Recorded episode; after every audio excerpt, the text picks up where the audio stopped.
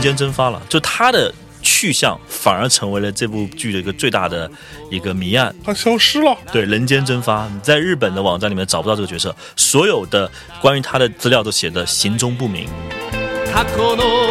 世界か光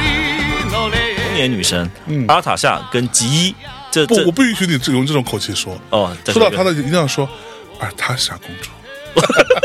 请加上“公主”两个字。旅立当时所有的男生都认为你玷污了阿尔塔莎公她主，长得不好看吧？但其实也不难看。我现在想想，是如果她长得好看呢？那可能所有的男生都会到她面前说：“可赛前来拜 访，公主好。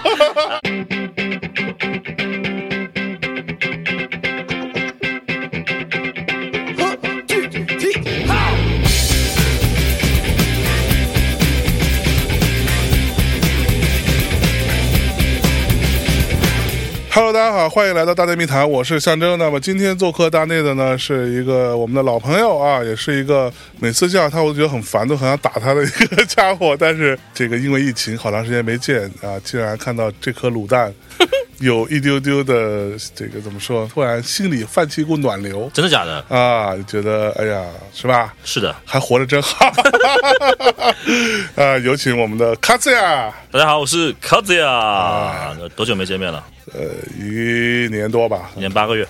是吧？是啊，你看从来都不计算这事你情。记这么清楚，你你不要那么傲娇，跟一个小媳妇儿一样，又妈。太什么呀？什么在你眼里都是傲娇，啊真的是 上次我们见识你来北京，我记得我们去了西单那边还活动嘛，对活动，然后活动之后去了西单，嗯，还去了那个那个店吧，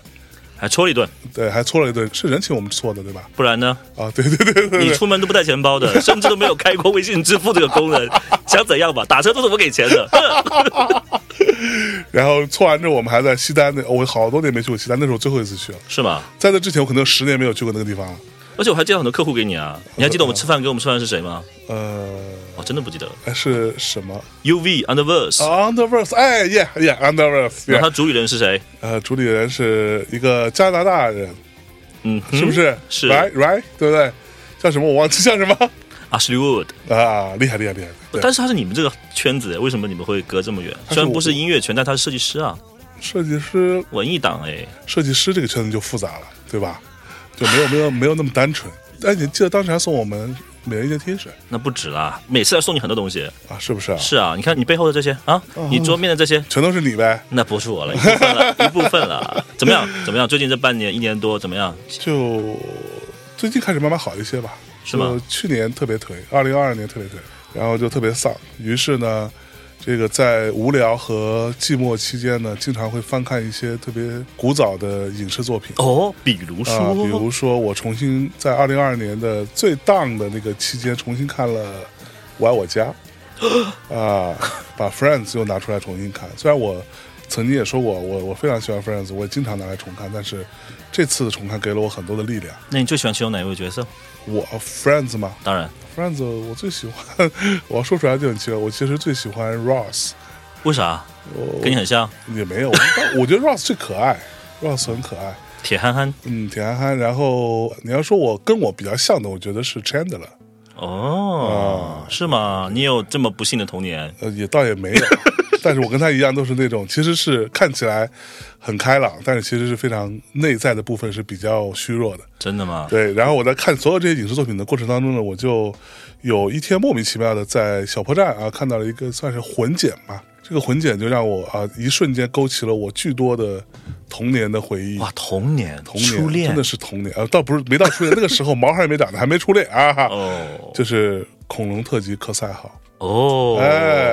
哎，我发现来这里经常会聊到特色这个品类，我好奇我我之外有别的嘉宾来聊这个品类 吗 Never， ？Never ever， Never ever，对，从来没有人好，这个世界上好像我认识的对于特摄那么感兴趣的人不多哈你的导师不就是一个吗？啊是他送你，你个礼物呢。他只是一个非常严重的奥特曼迷嘛，哦，他只喜欢奥特曼。他就是只喜欢奥特曼，呃，然后他喜欢所有奥特曼，我考一考你，啊在台湾奥特曼的翻译叫什么？阿鲁图勒曼 不知道啊，嗯他没跟你说啊，他这么喜欢他他跟我说的是奥特曼，超能力霸王。超超人力霸王你去 Wikipedia 查一下，当然这都是常识。你问任何台湾朋友这么，土的吗中国台湾的朋友，他们都知道，啊，是不是啊？是啊那他为什么跟我说我送你一个奥特曼因为可能来大陆太久了吧。啊？回来了，回来了。 呃，回来了， 我为什么给你提这件事情呢？嗯包括可赛号这件事情，是二零二二年其实是特摄的一个大一年，哟，有两个大型的片子，其实在上一次节目里面，奥特曼这么喜欢人类吗？那期节目里面，我哎们其实有提及，一个是新奥特曼，就是我们当时预言那期节目，是，片源上了。所以你看了吗？当然了，你看了吗你？觉得怎么样？我没看呢，你没看 我没我没有找到好的片源。啊？那待会说儿实发话给你。，我当时看到有只有一个七二零 P 的，我说就一算零二了。零 P 就有了，等等哇！你是暗野秀明的粉丝，竟然不看，真的假的？那因为是爱秀明所以那等好的片源，哦，就像我看 EVA 的第四部的时候，我也是等等了半年很久，等到一个真的好的片源，一个四 K 的版本，我才放在电视上好好看啊。总之是绝作，啊嗯神真作的。吗？真的神吗？呃，前提是你要对昭和系奥特曼很熟，啊，熟吗？我跟你聊这期节目，你能不 熟吗？那 可说呢。哦去看 去看，里面所有的运镜、里面的梗，包括音效，最屌是你可以在二零二二年的影视看到一九六九年的音效，呦呦你觉得神了，简直啊是不是？是啊，看完之后你湿了吗？射了，是 我真的，它是让你真的喜欢奥特曼迷，你会头脑爆炸，因为它还原的是原汁原味的奥特曼当年的设定，而且它很多外形是用了陈田亨大师的当时的一些肖像和一些油画，就是神作，就是你可以挖很多东西。你还记不记得上次我们那期节目里面谈到一点，奥特曼之前是有个前身叫奥特 Q，对乌鲁德拉 Q，它是用那种类似于 X 档案的那种解谜悬疑，那里面是没有那种所谓的正义超人，只有怪兽跟人的关系。嗯，它一片头的六分钟就是把所有的那些奥特 Q 里面的怪兽 Q 了一遍，哇，无敌！我跟你说，哦热泪盈眶。乐瑞盈眶。 对啊，真的是都吃了。哎呦，所以啊，片源我有发你，你自己下就好了。是是哦现在满大街都有，一定要看。但是它的节一定奏要看非常快，就是哦，两节个奏竟然是快的。快节奏，两个小时讲了一个完整的故事，里面有每一分钟都有巨大的信息量在里面。懂的人特别懂，不懂的人就有点懵一逼。脸懵逼，对，但你没问题啦，给你哦培训了这么久，是不是啊？没问题啦哦。所以这个片子你，我建议你过年有空还是去看一看吧。好好好而且里面很多大腕，很多那个明星演员在里有面，有，比如说呢？长泽直美啊，啊，还有呢？没叫起 来，对日语不太熟。哎呦喂， 这逼装的失败了。 没有好没有没有那我们拉回来。嗯啊所以对不起，呢再说一件事情，还有一个那个特色剧你要看一下，对不起啊， 加时长了，它是叫什么？假面骑士啊 Black Song 黑日，黑日，对上次你不是说过了吗？对，能上了。啊，对，啊也要去看一下，一共就十那可以集上了。。 Amazon，然后这个故事非常精彩，因为它的编剧团队直面侵华战争，哦，真的吗？对，他们对青年人是什么态度？就是一个人间悲剧啊。啊，是一它个等于是把那个七三幺部队、黑日部队的这啊个梗放到里面去了，里面有大量的生物兵器、生化改造，这是部特别抹黑日本政府的片子，然后竟然过审了，并且全球公映，并且口碑一级棒，而且很短，就十集，那啊这每个一集高潮迭起，没有日本拍过这样的片子，所我以很们厉害。在这个为这样的影片欢呼，或者说试图去看一看、去了解它的同时，是不是要想一想，为什么它能过审呢？呃因为它啊不在正规渠道播，它在 Netflix 上面就是媒体流上播。哦，里面特别多那个黄暴镜头，请务必看一下，应该很适合你。那你说中国难道就不能在 Netflix 上播吗？不知道啊啊，这能个啊但对你吧敢吗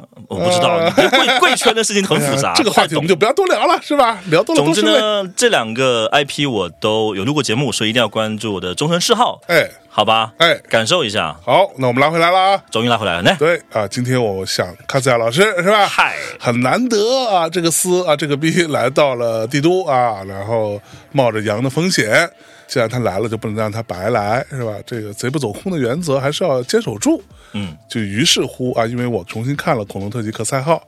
就说把这个斯找来聊一下嗯啊。结果我问他，结果他说：“哎呀，这个嘛也不是不能聊啊， 这这应该不是这个口吻吧？ 大概就是这个口吻吧，就是这逼装的。哎呀，我说那就来，那我们好好聊一下这个事儿。于是恐龙特级克赛号，我们今天就好好给他聊透嗯，啊。于是来之前，我先把商品给你先寄了过来，哎，对我们今天还有一个特别重要的，就是前两天我还发了一个朋友圈，然后引起了我的朋友圈那一众跟我差不多年纪的人的羡慕，真的吗？说我靠。哪里来的这个这个绝啊，这个妙啊，大概有这样的有点称有赞人点赞吗？对，有很多，就是恐龙特级可赛号的一个手办啊，一个冰人吧，严对格来说，算是三点七五寸的可动公仔，哎，可动公仔，哎呦，嗯哼 ，figure，上次说过。嗯，那这个是谁干的这事儿？案源呐、Joy 案 Toy 源啊啊，但 Joy 是 Toy 重点是企划的人是谁， 企划的人其实也不是很重要哈。重不重要都无所谓嗯，反正我觉得这是个锚点，能连接哦过去与未来，让我们回到七万年前。是不是啊？是啊，那企划的人是谁啊？ 我啊哦哦，原来他妈是你啊！对，那你他妈我让你来聊恐龙对克拉，了解一啊你下，还了解一下，你觉得好不好玩嘛？坦好玩白好说，玩好啊玩，好玩真的吗？就客是它观点，客观它点。因为说实话，我对于可动这件事情一直以来是没有特别强需求的。嗯哼，后来我知道了，根本原因是什么呢？我对于过往的我收的那些小玩具们，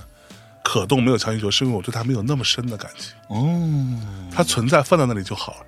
但是恐龙特级可赛号啊，可赛前来拜访的时候，他那个手、那个脚啊、那个小膝盖、那个小腰可以扭的时候不一样，不一样吗？不一样，不一样能满。足你的这个把玩需求吗？我把玩了一个晚上，那天 晚上我一边录音一边在玩这个，我旁边的嘉宾可疯了，说你你说你为什么一直要要玩一个红色的小人儿？我说这个不是一般的红色小人，嗯哼，这个是代表了正义的人间大炮的可赛。好，你刚刚说了好多很知名的梗，待会儿我们细细拆解开来。好嘞，这样吧，我们先请卡斯亚是给大家讲一讲好，恐龙特级可赛号到底怎么回事。哎其实今天是非常因缘际会啊，因为今天刚好是很重要的年份，哎呦，是恐龙特级可赛号四十五周年的纪哦念年份，火！也是冲着这个时间点，我把这个作品带了出来哎。呦喂，当然不是我一个人能力啊，是哦那肯定嘛，对啊啊，哎对吧？那有这么多喜欢的朋友 们给到了我们应援，所以我跟团队包括跟厂牌多次沟通。那岸源和 Joy Toy 老板还是很有眼光，他应该跟你差不多一代人，啊，，对，同一代人嘛，懂行儿。是八零后吧？你是八零后吗啊？可是啊，那必然是八零后呀。 八零后，这是恐龙特级可赛号是无法绕过的一个话题哦，但也不是，应该是七五后跟八五后这十年啊，接触最多的对。因为坦白说，可赛号这个事情呢，我在之前那期节目里面有过我的个人评价嗯啊，然后就被你的观众给冲了。当时怎么说的呀我说跟奥特曼比较起来，可赛号不重要啊。 ？Fuck you, motherfucker！你 再敢说，你再说一次，同样的结论呢，因为我做了大量的 research，答案是一样的。我说我实跟在你是讲，你的 research 肯定是有问题的。我跟你讲，可赛号也许 maybe 它在日本没有那么的红，嗯哼啊，这个我承认，对吧？嗯咱们过会儿聊的时候会有聊到很多当时的时代背景， ，OK，但是它对于中国来说，对于那一代的年轻人来说，作为一个中国人第一次看到的特摄剧，当时你都不知道什么特摄剧对不对？你当时把不它知道看什么成，叫啊特摄剧你，当时把它看到什么电视剧还是动画片还就是是什么看？作是一个科幻电视剧吧。哇，所以科幻的标签在那个时候你就知道了。对，就觉得是一个科幻电视剧。我记得当时我们那的电视报这种报纸上，嗯，那时候是有电视报的，你知道我吗？我的 fuck is 电视报电视报就是因为那时候没有互联网，对吧？没有网络，所以呢，电视台播什么你是不知道的，所以你是每一周的周日，你会拿到下一周的电视报。就这张报纸上会印着很多的新闻啊、广告，然后同时有一个节目单，不同的电视台里边都会播什么节目。哦在什么时间段都会播什么，你就会预知下一周你的电视台会放什么啊。所以我听起来以为是一个电视上面一个媒体在有报纸的这个栏目播传，没想到去了纸媒还是哎呦，那这必须是纸媒啊！你们那没有电视报吗？没有。我有印象的时候也没有这样的载体， 你都老成这样了，你装他妈什么嫩？啊我操！所以我真的这次会去回去看一下他在中国的轨迹，包括在日本的轨迹，我还是挺震撼的。因为坦白说，这个作品在当年那个在日本它诞生那个背景非常非常特殊，因为大家知道，可能在五十年代、六十年代日本那个时候，他们有万博会哎，经济鹏飞啊，那个时候他们的工业对吧？你现在耳熟能详，玩车的朋友们特别熟悉的 Mitsubishi、Nissan，哇，最近在研究这块啊，我是不是特别特别上头。 神经病！好的，然后包括它又不是八十年代泡沫经济那么鼎盛的一个时代，它恰恰处在七十年代。你知道七十年代是个什么年代吗？是什么呢？哎石油危机。哦，那时候刚好是冷战结束后不久，包括古巴的核弹危机，全世界笼罩在一个经济非常低迷的一个时代。那个时代其实对文化行业影响还是特别特别大的。对但是我们稍微把时间往回拨一阵子啊，因为大家知道可赛号的它的版权方是远古嘛。紫布拉雅，然后这个公司在之前节目也聊过，它一九六三年成立之后呢，凭借一九六六年的奥特 Q 跟初代奥特曼呢，就几乎是叱咤风云，整个六十年代的中期吧，六五六六年到七七二年，基本所上以所以你知道我在去查资料的时候，突然发现，哎，它竟然是远古，所以很震惊吗？对我以前是不知道的。哦，啊，原来它跟奥特曼是同一公司出的东西。嗯其实这个部分啊，我觉得啊咱们可以再往前倒一倒。来虽然我们之前聊过特摄剧，嗯哼，对吧？聊过特摄剧这个特殊的，可能也不是说只在，但是尤其在日本特别大行其道的这么一种文化文化 culture 啊。那我们不如花一个很短的时间稍微回顾一下，嗯，把特摄剧的历史给大家稍微简单快速的给大家讲一讲。来好不好？请我啊，说说你的了解吧。啊，那我简单说，那个康赛老师给我做补充是吧来来？因为来上一期聊特摄剧，主要他聊啊。特摄剧是这样的啊，特摄剧呢，大体上啊，我先这个我说的都不一定对啊，只是我随便找的一些小资料啊，起源在二战时期，嗯啊，最开始其实很简单，是为了做宣传的，嗯，日本的军政府。为了效仿德国，然后呃，就是做这一套这个给这个日本的侵略战争啊打打气、鼓鼓劲儿这么一个玩意儿，对，嗯宣传口号，哎，然后呢，呃，这个当中有一个很重要的一个作品啊，就是一九四一年日本偷袭珍珠港，嗯，成功之后啊，日本的陆军队就拍摄了两部影片来歌功颂德，其中的一部动画叫做《海之神兵》，嗯啊，这是一九四五年四月上映的，嗯，而这部动画呢，就成为了手冢治虫后来制作《铁臂阿童木》的一个基础，嗯你可以说铁臂阿童木的很多灵感来源，或者说受到影响从这儿来的。嗯，然后呢，海之神兵的这个主人公他的原型大体上就是日本的那个桃太郎，对吧？嗯啊，你有没有看过海之神兵啊没？有，对不起，我也没有， 哈哈我试图找资料没有找到啊。呃，接下来就有一个很重要的作品，就是一九四二年上映的，就我们刚刚说的那个叫做《夏威夷大海战》。嗯，啊，这个导演呢叫做山本加次郎。火啊，山本家次郎是是什么人呢？你也许不知道山本家次郎是谁，但他有一个很著名的学生啊，一个徒弟，谁呢？一个不是那么重要的徒弟，但是后来莫名其妙的影响了全世界的电影人，就是黑泽明。哦呃，剑戟片啊，你看可以看牛不牛逼？但是这个山本老师虽然是作为这个电影的导演，但是他其实的灵魂人物就是我们刚刚说的这个特摄之神远古婴儿。嗯就是远古这个公司的这个灵魂人物远古银二嗯啊、啊！这部电影被称为真正意义上的第一部特摄电影。远古银二呢，就在这个电影当中用了很多小模型，结合了很多这种摄影的技术啊，嗯然后在荧幕上重现了一个宏大的战争场景。嗯啊，当时据后来的导演小津安二郎老师啊回忆啊，小津老师是我非常热爱的一个日本导演啊，是吗？非常非常喜欢，有机会找个什么嘉宾，咱们一起好好聊聊小津。小津值得聊啊。哈肯可还行，呃，当时他有回忆说，美军当年是有逼着他交出所谓攻击珍珠港的真实的记录胶片的嗯啊、但是他表示没有这个东西哦，啊，他说哪里有这个东西啊？然后美国的军官是表示，怎么可能？我亲眼看过，嗯你们有拍摄日军偷袭珍珠港的这个影片的，嗯然后核对之后，双方互相核对了半天，嗯，就说哦，原来其实这个所谓的战争纪录片就是这部用模型拍出来的夏威夷大海战。嗯你看看，所以在这件事情上，你可以说这部作品开启了日本的特摄片的历史可以这么说吧，啊，可以这么说吧。可以这么说，然后接下来就出现一个著名的 IP 了，嗯啊，一个轰动全世界的大怪兽，嗯，在一九五四年的十一月啊，这时候上映了一部电影叫做《哥斯拉》够极了， ，Godzilla。嗯其实这个有一个基本的历史背景啊，是一九五四年三月份，嗯美国呢在比基尼群岛进行了氢弹的试爆，嗯但是事先没有做任何预警。嗯大家知道那个时候美国人在日本就觉得、啊，你们这些说白了对他们来说这都不是人，嗯对吧？我没必要告诉你，从而导致在那附近的日本渔船上的很多船员受到了辐射，嗯很多人就死去了。嗯所以呢，在一九五四年的十一月三十号，东宝映画出品、远古银二担任的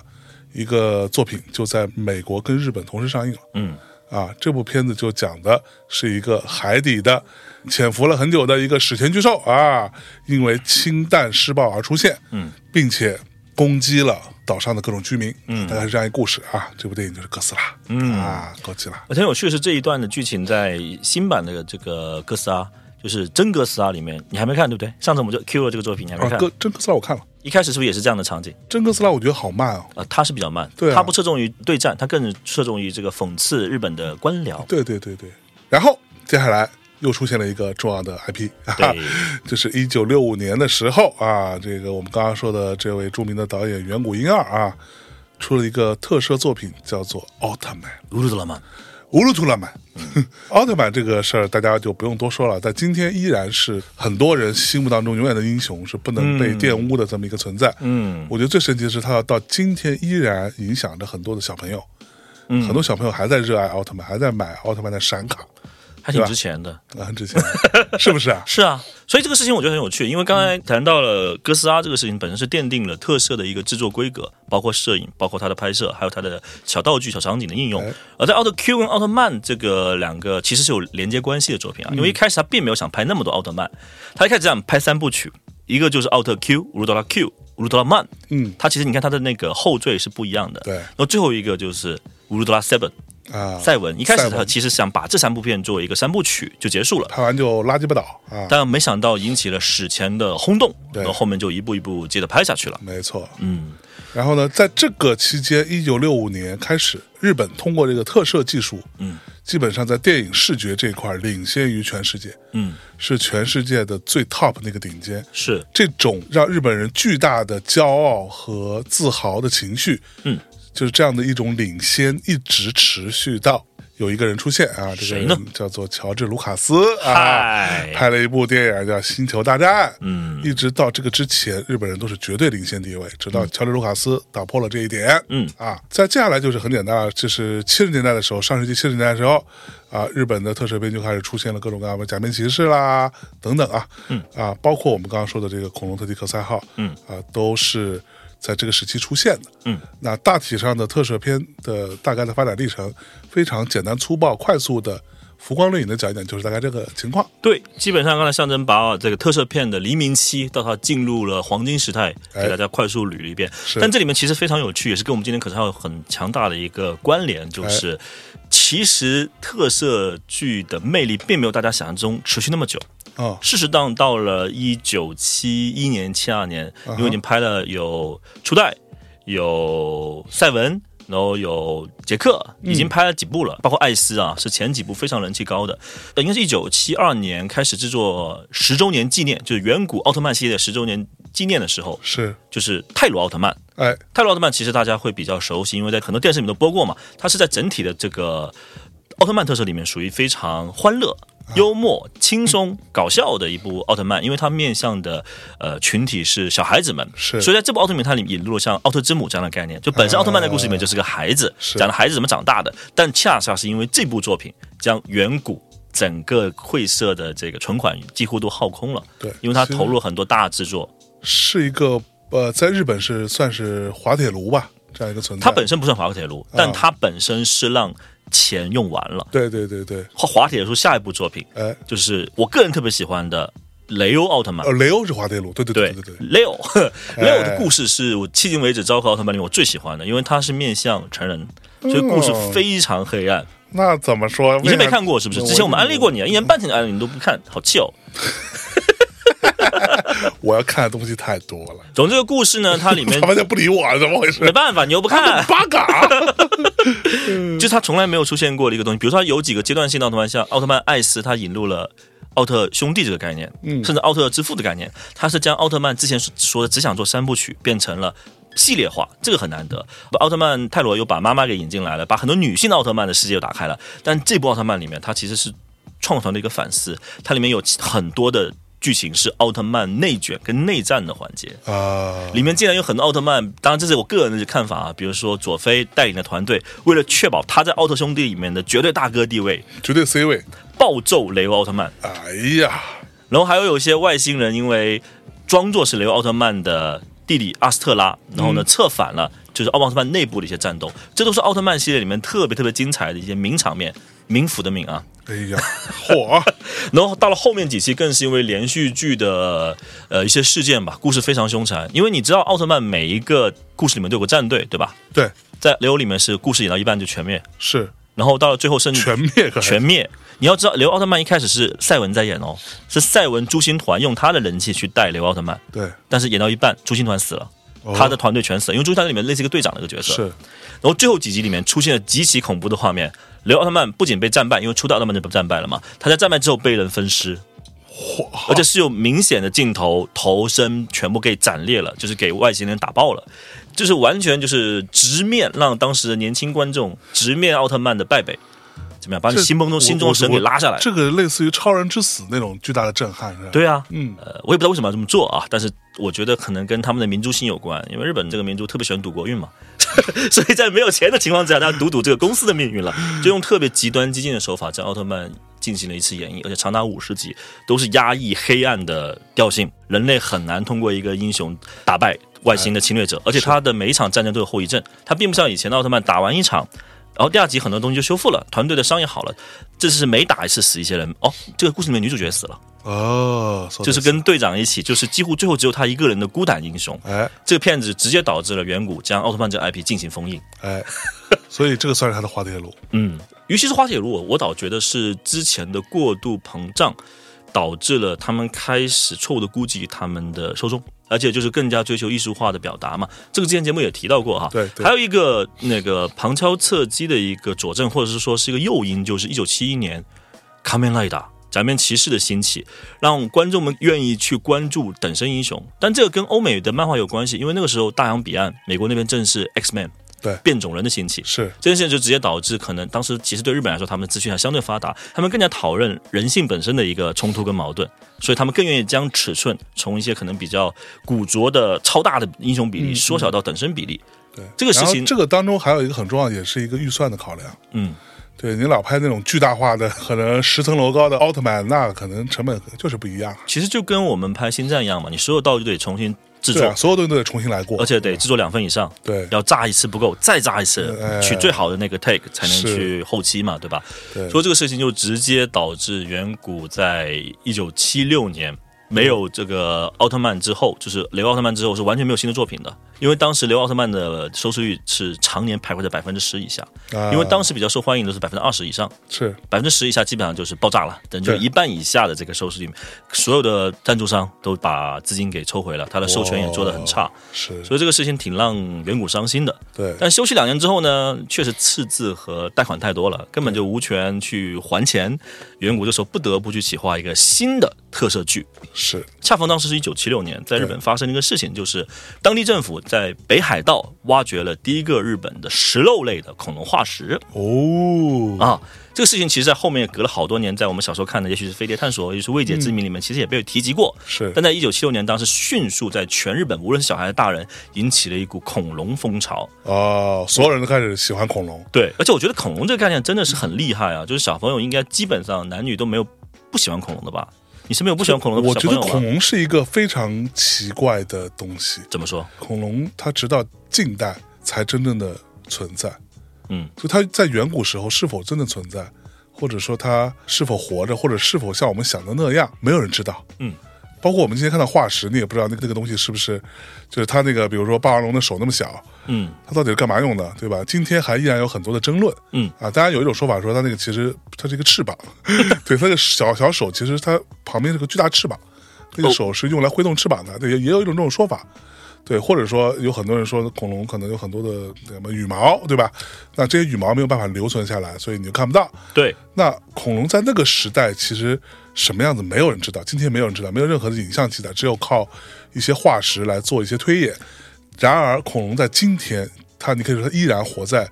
我们这个星球上，是一种巨大的、所有人都知道的、无人不知、无人不晓，甚至每个人都有兴趣的一种生物。它更像是图腾吧？你不觉得非常的诡异吗？这件事情我，觉得很诡异，而且我印象比较深刻，最近的一些发现，就说鸟类其实就是恐龙的一个一种进化。对，就是我们小时候印象中的，包括在《可赛号》里面看到的恐龙，对其实是秃皮、啊秃嗯对头的、对对秃头恐龙的。秃头恐龙后面其实恐龙是他说表皮上面未必是鳞片，对跟鳄鱼可能不太一样，真的对是有这个翅膀，可能是有。翅膀，可能是有羽毛的。 对，这个其实挺刷新我的印象吧。对对对对，啊，所以所有人都喜欢恐龙，Everybody loves 你觉得为什么？嗯，我觉得它代表了某一种莫名其妙的对于远古或者人类的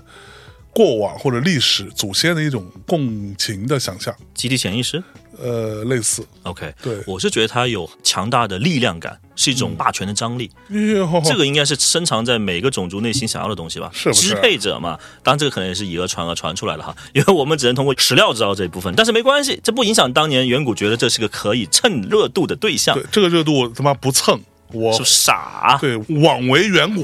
英 二是吧？呃，当时远古应该也没有办法，因为已经没钱了，他要啊对拉赞助。想点辙嘛。对对他要融资啊，所以这个时候他找了日本一个很知名的玩具公司，哎中文翻译叫多美，其实就是 Tommy。Tommy 后面跟 Takara 合在一起叫 Tommy Takara 或 Takara Tommy，他出了很多玩具，像你玩过那个合金小车吗？啊 Tomica 嗯，啊，对，反正当那个时候他的地位啊，就 Tommy 的地位是在万代之上的，哦，是非吗常嚣张，因为他那个时候他技术是做合金玩具的，哦，这是为什么合金小车它上面那层皮车壳是合金的，所以呢，合金这么重要当然重要。你不喜欢超合金吗，Metal Build， ？Metal Build 都很后面了，就是超合金魂嘛，嗯，那个应该很棒。而且他当时想又要剑走偏锋了，因为他知道他自己没有退路了，就干脆颠覆一下。他想决定拍一个恐龙三部曲，但他不以真人的角度去拍，对而一种结合的方式，也就是说里面的一些拍摄场景是真实道具，有但真实到的真实背景，对，但同时呢，还加上手绘，哎，哎动画手绘，就有点像最近可能二 D 和三 D 什么假三 D 的这种感觉啊。嗯 是不那是当时他找到一种解决方案，于是他哎拍了两个半动画作品吧，一个叫《恐龙探险队》，一个叫《恐龙大战争》。对，就是所谓恐龙三部曲的第一部跟第二部，是，恐但龙探险队是一九七六年对，但这两个作品呢，确实风评不佳，啊， 就是没打起什么水 花。是说这个事情不太行，出来之后不太你行，可以想象嘛，当时两方的技术都不太成熟，对对吧就我有看过一些这个画面，怎么样？你觉得啊，还蛮糙的，这是比较斜点还是怎 样？也不至于斜点，就他也没往斜点那个方向去。你看出来他想拍的好像挺风趣幽默、挺可爱、挺有趣的、挺探险的，嗯，但是他的实拍和他的动画都不是太 OK，实话说。哦，所以看起来就有点怪怪，就就这什么玩意很儿？低这么幼是吧这么糙，还不算是低幼，说实话就很怪。颗粒感很大对你今天去看那些动画片段，你就看不下去了。啊，可以想而知吧对。那估计当时远古的高层也有一些跟你一样想法的人哎，加上呢，日本其实是一个特别原教旨主义的国家，嗯，所以呢就觉得这种混大风啊不太行，嗯他决定要回归原点，又要回归原点了，还是所有系列做一作品个就叫回归原点回了，归原点，做个特摄吧。哎呀，对，咱这个咱擅长，嗯对对吧？别老玩一些新的。哎呀，保守，真的太保守了。但是那个时候呢，大洋彼岸， 就刚才我们谈到了一九七七年、啊，旷世神作啊，史诗级的科幻电影上演了，它名字就《星战》《星球大战》（Star Wars），哎，而且是最精彩的一 p 四，就是我们说的新希望。对，同时，像第三类接触，对吧？这斯皮尔伯格的这些经典的大作，在美国热映的。空前绝后的人气也慢慢辐射到了日本来了。日本的媒体其实一直把美国叫爸爸嘛，所以在文化领域更是广泛报道啊。可说呢。对，加上同年呢，还有一个另一个动画电影在日本上映。其实从七十年代、八十年代是日本的动画的行业飞速发展的一个时代。那个时候，其实你看超级机器人动画就是萌芽于那个时代，像《Mazinga Z》、魔神啊、盖塔啊，都是那个年代的东西。加上那个时候还有一个更早的带有科幻色彩的作品，叫做《宇宙战舰大和号》。哎，亚马头，对吧？这个其实奠定了，因为三大日本动画，一个是《游览舰大和号》，一个是《银河铁道九九九》，是还有一个就是《机动战士高达》。哎对呀，这三个钢达钢的姆，嗯，三神个的字母对 motherfucker，啊 就是高达为什么后来都翻译成钢弹呢？台湾叫钢弹，啊，台湾叫钢弹然后那个香港叫高达，啊但是大陆当最早一版叫敢达，因为没有版权，后面在近十年才把高达这个注册商标拿回来。哦，你都没看过高达吧啊我看过几？shit，几个系列你是不是最喜欢机动战士高达 shit？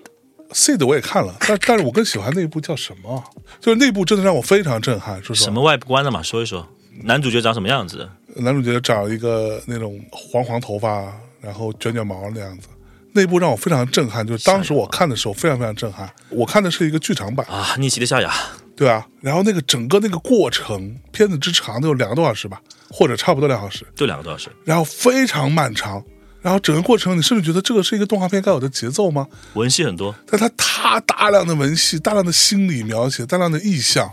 最后给你呈现的，看完之后我觉得我靠，当时我觉得这是我看过最好的反战题材的作品。事实上，这部作品到现在还是应该是 number one 吧，就是在、啊是吗至少在剧场版的这个范围之内。哦那部作品非常精良对，啊，它的主题曲是当时的小市什么灾来的？小室哲哉，对，小市哲哉嗯来亲自谱写的，所以人气非常非常高。小室哲哉当年有多红？就谁红都到找嗯一个所谓的亚洲天王制作人，那那个你可以说，才华咱们的大家有一说一，或者说这个每个人有不同的看法， 嗯，但从收入状况来说，他就是亚洲第一，对他就红到一个不行，而啊且他又帅，又年轻，又妖气，一头长发。你知道今年的红白歌会，我看到小时代又出来，但他好像很低调出来给别人伴奏，哎，对他今年整个人他说的他今年多？大了？六十吧，估计差不多。跟 Yoshiki 差不多年纪，但是他比 Yoshiki 要状态差好多，他整个像一个是不是得新冠啊？没有，他就像一个老太太，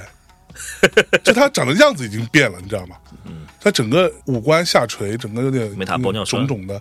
我但我不是说老太太不好，但是小石哲在年轻的时候不是这样子的。。你哦内心的神又陨落了呃，他也不是我的神了，但是只是很羡慕他的生活。总之，但我觉得那个片子你看起来可能这个门槛太高了，因为它前面有上百集的对铺垫，你没看那上百集，你去看这个有点尴尬。对但至少从它作画、摄影还有它的这个镜头是没有任何对问题对的对，没错没错啊。那个好说那回来个黄色说回来卷发叫夏雅，记住，啊，夏雅，嗯，日文怎么说？夏，夏，对，逆袭的夏雅，很搞笑的。如果你真高大感兴趣，很多这个梗。但说回来，在那个时候，因为日本的动画的蓬勃的发展啊，其实让特摄的这个作品开始慢慢慢慢慢慢变成小众，哎直到真人电影结合特摄的拍摄手法的《星球大战》，才将特摄这个品类再次拉回到人们的视野当中来。对啊呃，而且那个时候应该是随着啊，其新，实你这么说，星战也算是特摄，当然了，对，它就是毋庸特摄置疑，那个死星不是特摄吗？对对对，还有里面战斗的那些爆炸场景，这对个哦节目之前我们说过，你忘了？啊，是不是啊？是啊，嘿嘿嘿嘿嘿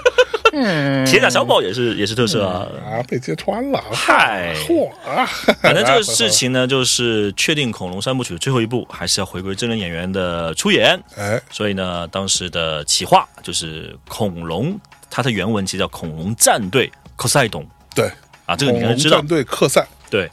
然后呢，恐龙战队它其实，在企划当初，在编剧层面呢，它的编剧叫做石真仙嗯啊，这位老师，他哎当时决定说，一定要把硬的科幻内容塞进来，是所以里面一个很多很多科幻的一些概念在里面。对里面最核心的概念就是时间悖论。哎一，九七七年开始策划时间悖论，那个时候你小时候听过时间悖论吗？没有，但你在看这个剧的时候，你知道时间悖论吗？对，我也不知道这个词，啊，但是我看的时候觉得哇，好厉害，嗯，不 明觉厉嘛，不明觉厉。就所以当时很就你知道，小时候我这迷这个之后，我会好好讲一下我有多迷恐龙特技可赛哦。那个时候，我家里边有三个可赛头盔，这个回头再讲。 待会儿周边这块再讲，好吧 OK，OK 我想说，就是这个做法和他这么坚持做这种打引号的硬概念之，其实当时收到了所有人反对，甚至是赞助商、玩具赞助商，他觉得你你这个怎么卖嘛？因为其实在一九七八年之前，有很多作品尝试将硬科幻的概念放到动画作品或者是特摄剧里面的，无一例外的都是惨败。但呢，这位石真仙先生啊，他自己其实是那个时候已经有一定的江湖地位了。嗯他很坚持，他说一部作品如果你摆烂，就是越简单越好，或者就所谓的顺应大家这个奶头乐的潮流呢，是一定会被观众看不起。啊，你还不如做一些就是比较考究、比较认真，对吧？打引号的这个 设定，你可能会一开始让小朋友看不懂，不一定看懂，对，但你投资的是未来，对小孩子会长大，对，他十年后、二十年后反过来看，会为当时制作团队这份坚持跟努力拍掌叫绝，忠诚度会依旧更高。是这个就是我记得当年姜文有一次采访说的那个话，他说：“我拍电影儿，我拍给你看，我没糊弄你，嗯，对吧？我认真拍，嗯我不拿一个低级东西给你。对，也许你当时你年纪小，或者你阅历还不够，嗯或者各种原因你没有完全理解，嗯，但是你过了十年二十年，你回过头来想，操，老姜当年他妈没忽悠我，对啊，这个非常牛逼，全力以对吧赴，哎，嗯，很难得。对，你要好好学习啊。”我没有吗？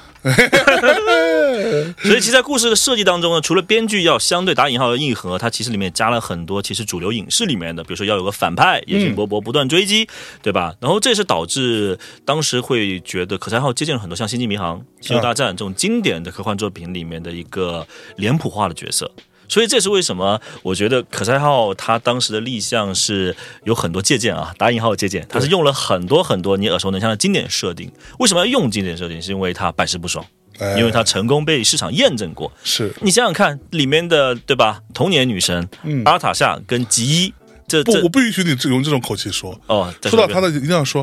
啊尔塔莎公主，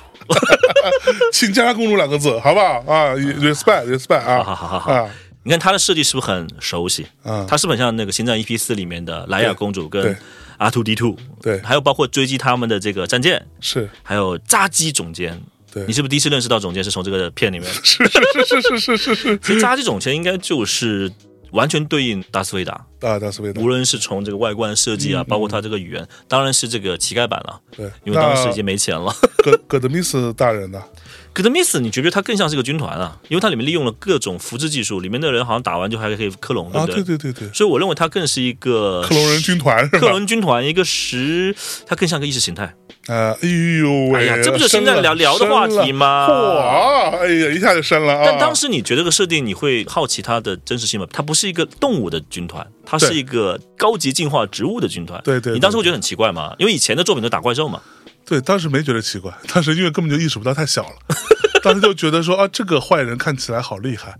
会吗？他因为他戴那种对他柱状的眼镜，对他整个头上那两个大的眼镜的样子，包括他整个造型披风啊，那时候我们是没有看过《星球大战》的。嗯，对，那时候内地好像没有《星球大战》。你有没有觉得这样天外来物或者特别不一样，特别对我异觉得样感？说实话，我觉得他们也很帅，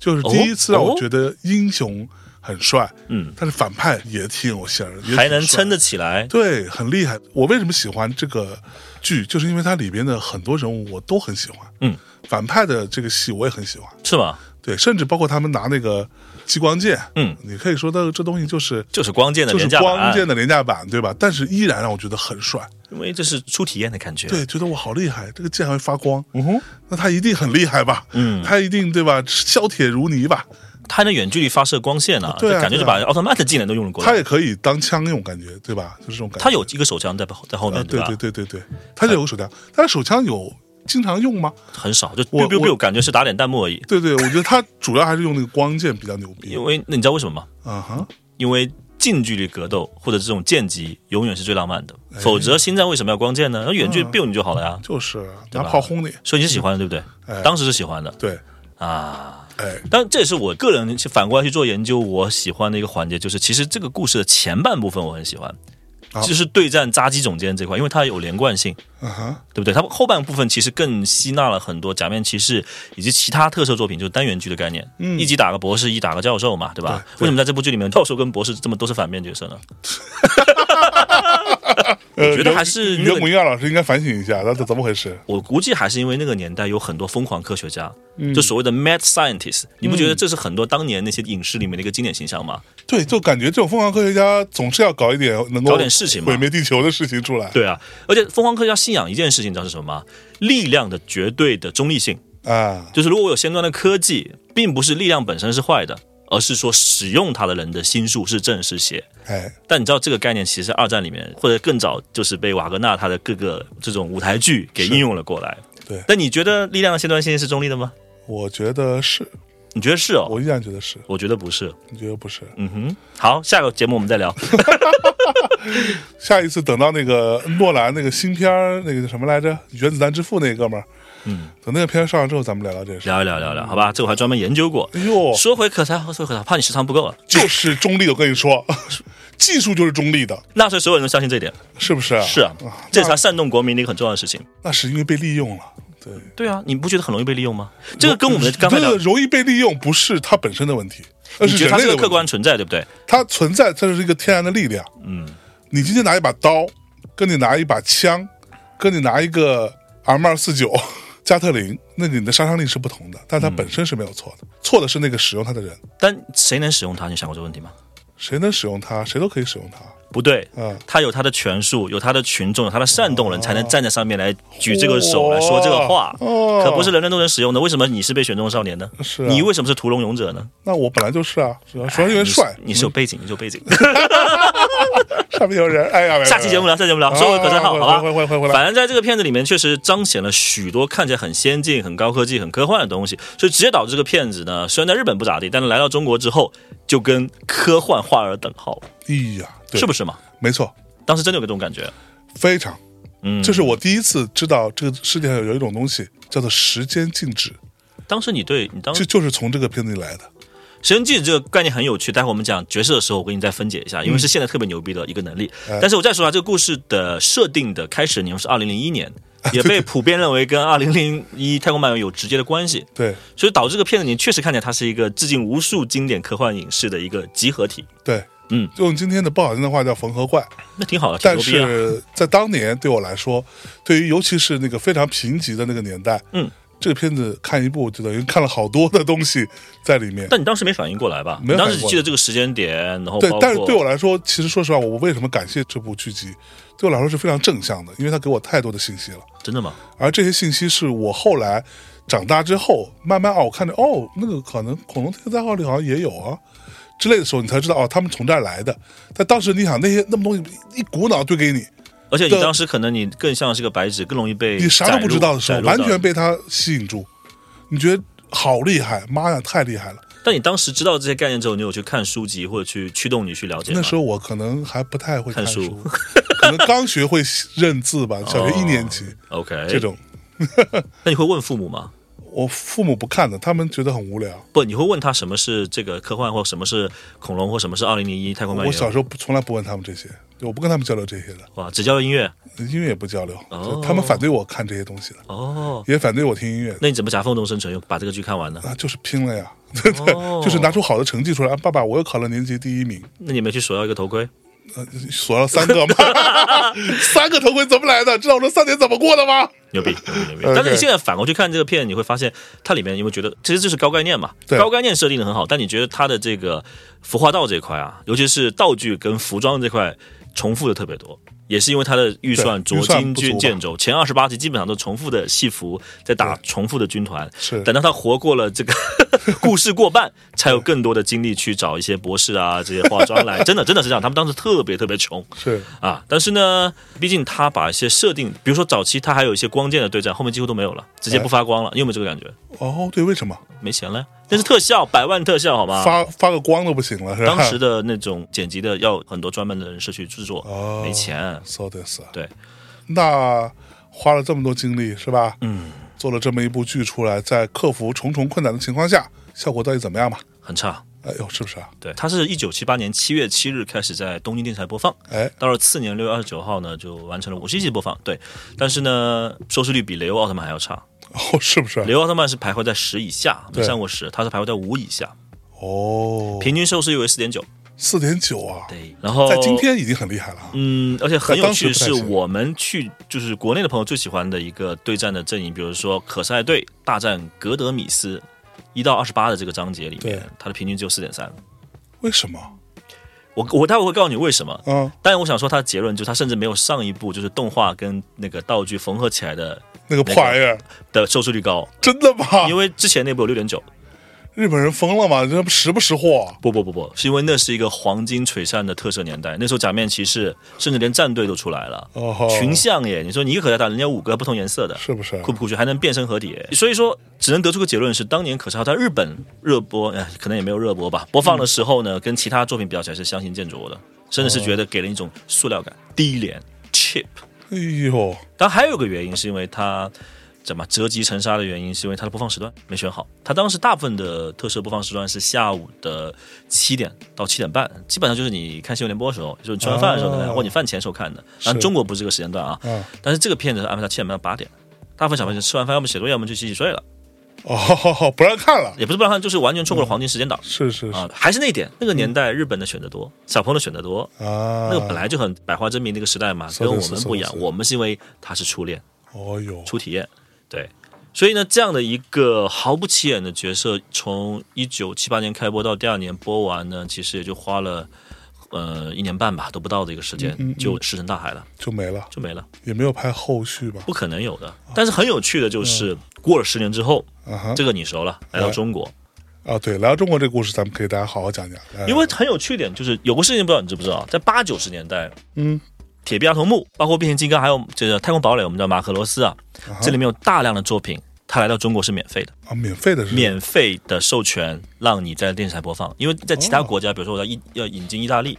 是要收费的，引进英国是要收费的，啊是先收你一部分保证金，然后后面的一些商品啊或者一些东西得分成，嗯这是基本的这个商业模式了啊。但当时日本想的，因为当时中国是蜜月期，中日是蜜月期，对，上世纪八十年代，就一九八零年代是中日蜜月期嘛，对那个时候一是改革开放，嗯第二是中日正式建交。对，我记得当时那个年代，其实是有大量的日本的作品甚至电视剧、电影是电视剧、电影都进入到中国，比如说《追捕》，《追捕》的原作叫《人证》嘛，《追捕》是那是个我父母都知道演员叫什么来着？高仓健啊、对高仓健高仓健是我们父母那一辈的男神心目中的男神，对，男神中的男神。就是铁为汉什嘛么后来张艺谋拍那个什么来着，《千里走单记》是用高仓健，就是这个原因，因为那也是哦他高儿时的偶就是像他儿时的偶像。他年轻时候看这个觉得太帅了，《追捕》你看过没有？我后来是有补看的，觉得怎么样？我觉得不错，因为我后来甚至有补看那个原作。冷震《人证》，我觉得是一部好的推理小说。嗯，然后还有什么《雪姨》就不用说了，我们之前也有说过哈、包括那时候的排球女将啊、对，小鹿纯子吧，嗯，对吧？那个是我虽然没看，但是我也知道是它的影我响力也是我也是知道的，因为父母一直在看，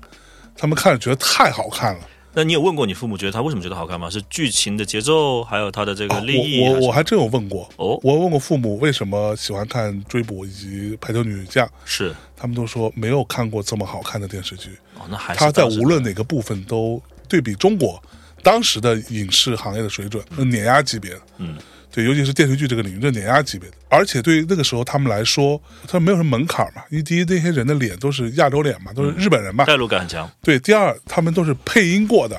所以他们也没有存在语言上的问题。嗯，其实包括当时还有什么阿信啊什么，也都是，嗯，他们非常非常热爱那一代的日本的影视主作要品，没看过嘛，而且那时候没什么选择，电视台就在播这些。对，电视台没没什么选择，就是你能看这个就了不起了，哦，就所有人的同同场追剧，万人空巷看，万人空巷看，那是疯了一样看这些哎啊排球女将，疯了一样看，真是，嗯算是社交资产吧，对对对，当对年的对社交资 产。是就除了电视剧，包括可能电影的自然动画也会陆陆续续引进了。没 错，个，但你要知道，那个年代其实所有的这种优质，刚刚说变形金刚，啊美国的，包括这个铁达尼聪明的一休啊，比较对偏早期的，都是被北京、上海，还有包括广州这些对一线城市的电视台给握在手中了，就是肯所定以嗯他们是分到最好的。对，当年有一个所谓的顺口溜啊，得给大家说一下，叫 做头戴克塞帽。嗯就是指恐龙特技可赛号，对吧？金刚怀里抱啊，变形金刚，嗯，晚看米老鼠，嚯一休陪睡觉，啊啊啊！ 可以可以可以，对，所以这四部就是当时我深受影响的，深深受影，就是那个时候就是我那个年代。黄金看年代看恐龙特技可赛号，你在那时候还是一个从刚准备上小学还没上，然后到上小学那个整一个年级期间，对所有的这些东西，恐龙特技可赛就号、一天都可以全看完变了，形金刚从早播到晚。呃，其实也没有，就是在我们那个地方，可能城市比较小嘛，那所以它并不是同时存在的， OK，但是它大概其实就在那个两三年之内是密集存在的。可不可怕？所以那时候看米老鼠，然后聪明的一休休息休息一会儿，就是那种那洗脑一样的。其实这个可以完全类比九十年代末、两千年初，当时就是三大民工漫嘛，就《火影》《海贼》《死神》同时播，包括《Hunter》还有那个《灌篮高手》同时在，包括《浪客剑心》在同一的。你上期节目说的那些同时在播这个情况，就对是突然间我有这么多选择，还能同时看，且还是对免费的，不对香吗？太香了，对，哇！就是深深的受到滋养。说实话，我今天依然觉得很有幸，可以经历过那样一个年代，我们是经历这些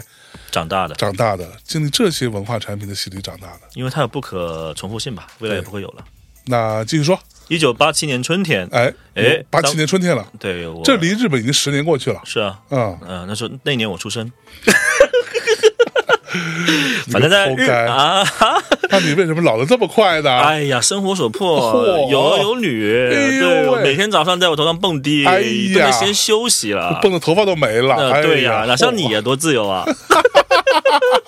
啊，说回来说回来，总之是那一年，发行公司有个叫做甲影的影业的一个社长啊，嗯，他就来中国。其实这种就是中日建交友好期，经常会有中国的团队去那边学习进修，有那边的对对对这些有钱人的社长来这边看看中国的行情怎么样哦，发展怎么样，然后哎来教育一下。哎呦其实很多人会称那是就打引号啊，文化入侵的起点，但事实如此，他们很看好中国这边的一个经济的成长性。对，转了一圈，但跟现在二零二三年做这种中日贸易或中日生意的情况一样，不会因为你有钱他就相上你，也不会因为你是最大的电视台就把这个权利给你，是因为这个社长在中国有亲友，哦，人脉永远是跟日本人做生意的非常是不重是啊要的标准。在机缘巧合和撮合之下呢，他与山西电视台的负责人结识，哦，就对吧？吃饭喝酒嘛，这山个是西电视台是一个，二三线的一个电对视啊，台一个当年啊有，稍微有点边，今现在也是啊，一个比较边缘的电视就台，包括预算，他们当时不用考虑预算，包括他团队，对包括他的导演团队这些东西，其实都不是最顶流的吧？对对对对，反正就是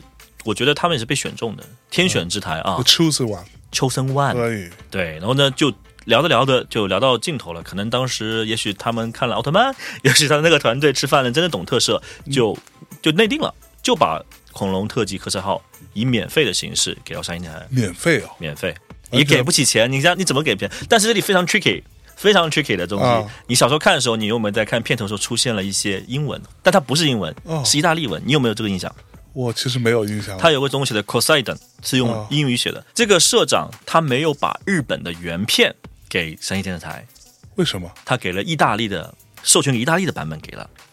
山西电视台。为什么？很简单呢、嗯因为日本人做事方式就是没有风险，我不想我承担任何的，我把原版的片源给你的这种对吧挑战，公司内的挑战，舆论上的挑战。于是他把一个合同到期的意大利版给了三星电视台。哦，所以这里面其实还有一段这样的小故事。所以你现在回头看，你会甚至看到他们有些英文叫写的 Italia TV Broadcasting 的一些字幕一闪而过，不到一秒。哦，你回去追那个片头片尾的话，你会看到，嚯，这就很有趣，你知道吗真？是蛮 tricky 的这个东西就很日本人的做事方式，因为他们这种习惯沿袭到现在。嗯，他们日本人真的蛮奇怪的。不就是安全嘛，安心安感。全是一方面，你知道我这里讲一个小八卦。来，我一个朋友，哼准备在去年的十一月、十二月的时候，试图啊，就音乐圈的关系嘛，试图引进《灌篮高手》的的音乐集，黑胶唱片，出黑胶，你们音乐圈很流行玩黑胶啊？啊， 对，说出个黑胶吧，然后谈了很久，谈了半年，什么都谈妥了，钱也谈妥了，到快签合约的时候，对方突然来了一句：“哎，不好意思，这个《灌篮高手》的大电影，新的电影马上要上映，你们不会是想蹭这个热度吧？” 然后中国这边疯了，说：“那不然呢？我就是要蹭这个，我才真是要上啊！你为什么不让我上呢？”然后对方最终就没有同意但你不能这么跟他说耶，啊、你这么说他肯定就跟你死刑了。喂喂喂喂喂！因为他觉得你是喜欢当年的作品，而不是喜欢大电影。那他妈你大电影又没有什么这个传唱的歌那了如，因为他肯定也后悔了，就是如果你一开始告诉他你趁着大电影的话，他价格可能翻三五倍，嚯，那就是完全另一个 deal 了。啊，哈哈哈所以你们当时没邀请我来帮你们把把关呢，啊又不是我，我只是我的朋友，反正也没给你钱，对吧？对，跟我也没啥关系，不熟，熟是熟 的，只是他后来告诉我，我想说，哎呀，日本人就是这个逼样，哦不我是觉得还是要有专业的团队做专业的事情吧，至少找找顾问吧，好吧。嗯，总之当年呢，三一电视台呢也是有人才的，至少是有想法人才的，是请了当时的一个叫做冯涛的导演，负责整个片子的译制。哇，呃，因为当时就觉得哇靠，哇塞，那好不容易拿了一个科幻大作，其实他们当时对这个片子的重视程度，就好比他们拿到《星战》是没有太大差别的。哦，就将他们整个团队最明星的一些呃演配音演员，还有可能之前对这块不太熟，但是迅速内部做了培训的团队，嗯就拉了过来。因为这个片子里面有太多太多需要调整的地方。从片名开始，你要知道这部片一开始叫《恐龙战队》，对并不叫《恐龙特辑》。但战队嘛，战队其实在六七十年代那个时候，可能对吧，有战斗队这种负面印象，我不是很了解。啊那是那是那是象征那个年代，我不太啊熟。哈， 是，对，总之就把这个词呢，它结合剧情里面，因为告急嘛，恐龙时代危机告急这个概念，就换成了特急这个概念，所以名字更名为恐龙特急特赛号，啊，讲太快了。但是日文中特急又是另一个意思了，特级啥意思啊？新干线。啊新干线，对，啊，是吗？是啊，在大量的九十年代的动画里面用了这个概念，啊，所以你知道我当时看到这个名字的时候，有点纳闷嘛，那么因为“特级”这个词是在中文里没有过，就没有啊，不太有这么说的，对吧？嗯，所以当时就觉得说，哦就感觉第一印象就觉得他好像很日本，嗯，就已经觉得他好像有一种异国风情在里面，嗯，对，特级，再加上克赛号，但是很有趣，就是日文里面有很多你他用的那汉字，其实有一点点沾边，但完全不是那个意思。可能你知道哈，我给你再来一个词，携带，你知道什么意思吗？携带，啊携带，携带不就是手机吗？哎，你知道耶？啊， e v 里面有对你不这对？边携带末端吗？